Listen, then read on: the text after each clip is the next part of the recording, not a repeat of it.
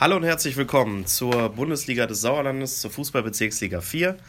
Wir sprechen wieder in unserem Podcast und ich sage wir, denn äh, ja, wir sitzen wieder in gewohnter, altbekannter Besetzung hier. Ähm, mein Name ist Philipp Bülter und an meiner Seite heute netterweise in seinem Urlaub da Rainer Göbel. Grüß dich. Ja, Tag Philipp, hallo in die Runde.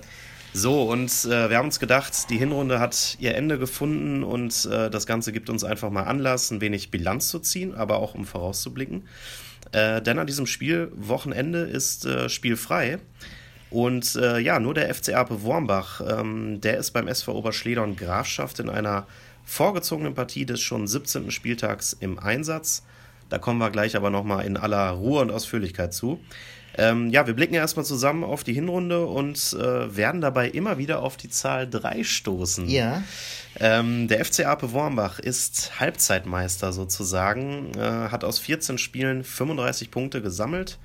Ja, und liegt damit, Achtung, drei Punkte vor der FSV Bad Württemberg-Leiberg. Ähm, ja, wie sieht es denn am anderen Ende der Tabelle aus? Ja, also den Negativwert hat Schlusslicht Birkelbach. Äh, die haben drei Punkte nach drei Unentschieden aus 14 Spielen und sind damit weiter sieglos. Das ist schon ganz schön niederschmetternd, ne? So Ja. ohne Sieg. Ähm, Ja. Gut. Ja, Spitzenreiter Ape hat aktuell, wie gesagt, drei Punkte Vorsprung vor der FSV Bad Württemberg-Leiberg. Ähm, was würdest du denn sagen? Wird es so einen Zweikampf geben um Platz 1, um diesen begehrten Rang? Ja, also ich glaube schon, wahrscheinlich wird das so kommen. Es sei denn, der TuS Sundern, der ja immerhin schon zehn Punkte Rückstand hat.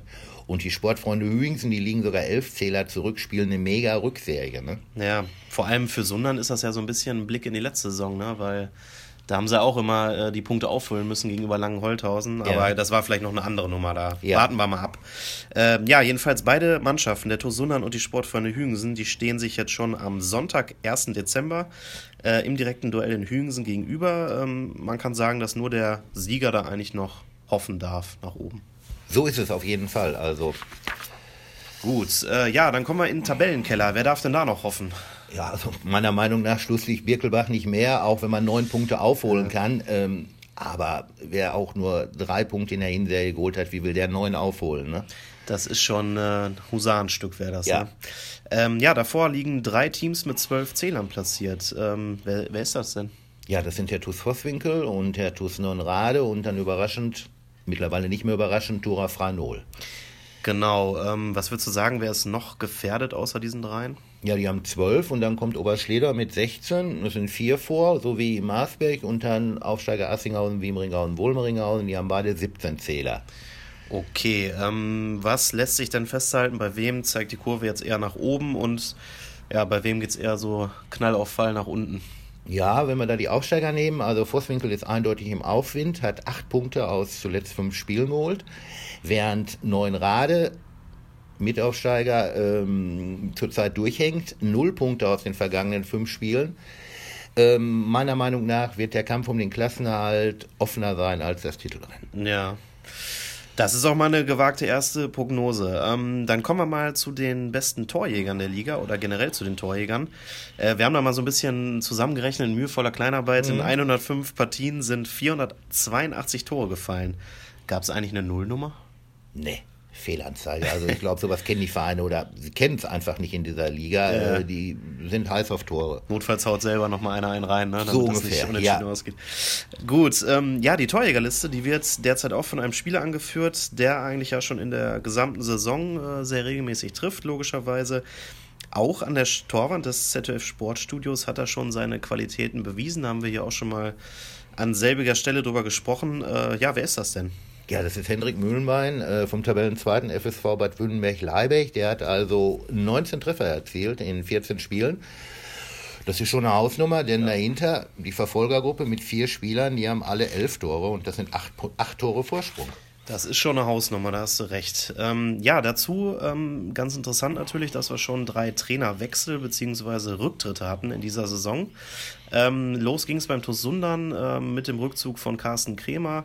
Der wurde ersetzt von Andreas Mühle, der ja auch sportlicher Leiter und Coach der B-Junioren beim TuS ist.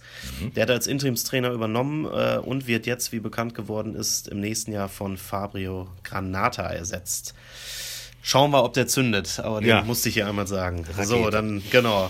Dann haben wir noch den VfB Marsberg. Da ist Christian Nolte bekanntermaßen zurückgetreten. Äh, zurück kam dann der alte, neue Trainer, Trainerlegende Paul Bender. Und schließlich beim SUS Langscheid-Enkhausen hat Manuel Sander seinen Posten zur Verfügung gestellt. Aktuell ist da Cesare De Leo Interimstrainer, hat auch die erste Partie mit seiner Mannschaft gewonnen. 1-0 gegen den damaligen Spitzenreiter noch. Ganz genau. Und, Württemberg, ja. Genau. Und äh, jetzt sucht der SUS eine langfristige Lösung. Ähm, wir können ja mal in die Glaskugel schauen. Wer könnte das denn werden aus deiner Sicht? Oh, viel Nebel in der Glaskugel, Ja. also ähm, ist schwer. Ähm, aber wenn ich jetzt also spontan entscheiden müsste, ich würde Klaus Stronowski nehmen, der ja zuletzt in Herdringen Trainer war, ähm, und dann dort entlassen wurde. Ähm, er kennt die Liga, er ist akzeptiert in der Liga, hat in Herdringen Top-Arbeit geleistet. Meiner Meinung nach der richtige Mann, zumindest bis Ende der Saison. Ja, genau, würde ich es auch sagen, sehe ich ähnlich. Ähm, ich finde schon, dass irgendwie auch der Abstieg des SV Herdring ja irgendwo auch mit seinem Namen verbunden ist, wobei natürlich dann äh, Peter Kotzak mit der Mannschaft abgestiegen ist. Da war ja äh, Stronowski schon entlassen. Aber was wir ja auch damals gelernt haben, ihm fehlten ständig Spieler. Ne? Er hat Ja. Spieler gefordert. Das hat Richtig. irgendwie alles nicht so geklappt. Ja, am Ende war sein Posten los und dann ging es runter in die A-Liga. Ja. Ähm, an dieser Stelle habe ich jetzt einfach mal drei Fragen an das Orakel Rainer Göbel. Jo. Wer wird Meister? Wer steigt ab? Und wer steigt denn aus den A-Kreisligen auf? Ja, das ist auch nicht einfach. Ähm, Ape Wormbach wird Meister. Okay. Sportfreunde Wirkelbach und der TuS Neuenrade steigen ab. Und dann aus den A-Ligen steigen die SG Bödefeld Ratal sowie aus der Arnsberger A-Liga der TuS Öventrop auf. Ja, dann haben wir das doch auch schon geklärt. Genau. Und gucken wir mal, äh, wie das alles so hinhauen wird. Ja. Ähm, wir haben natürlich auch noch eine aktuelle Lage, da hatten wir vorhin das schon mal angeschnitten. An diesem Freitag um 20 Uhr erwartet der SV Oberschleder und Grafschaft, ähm, ja, Spitzenreiter FC Ape Wormbach. Was können wir da denn mal tippen? Da können wir tippen, dass Ape 3-1 gewinnt. Ähm, denn für Ape ist es, äh, die hätten dann sechs Punkte Vorsprung. Ja.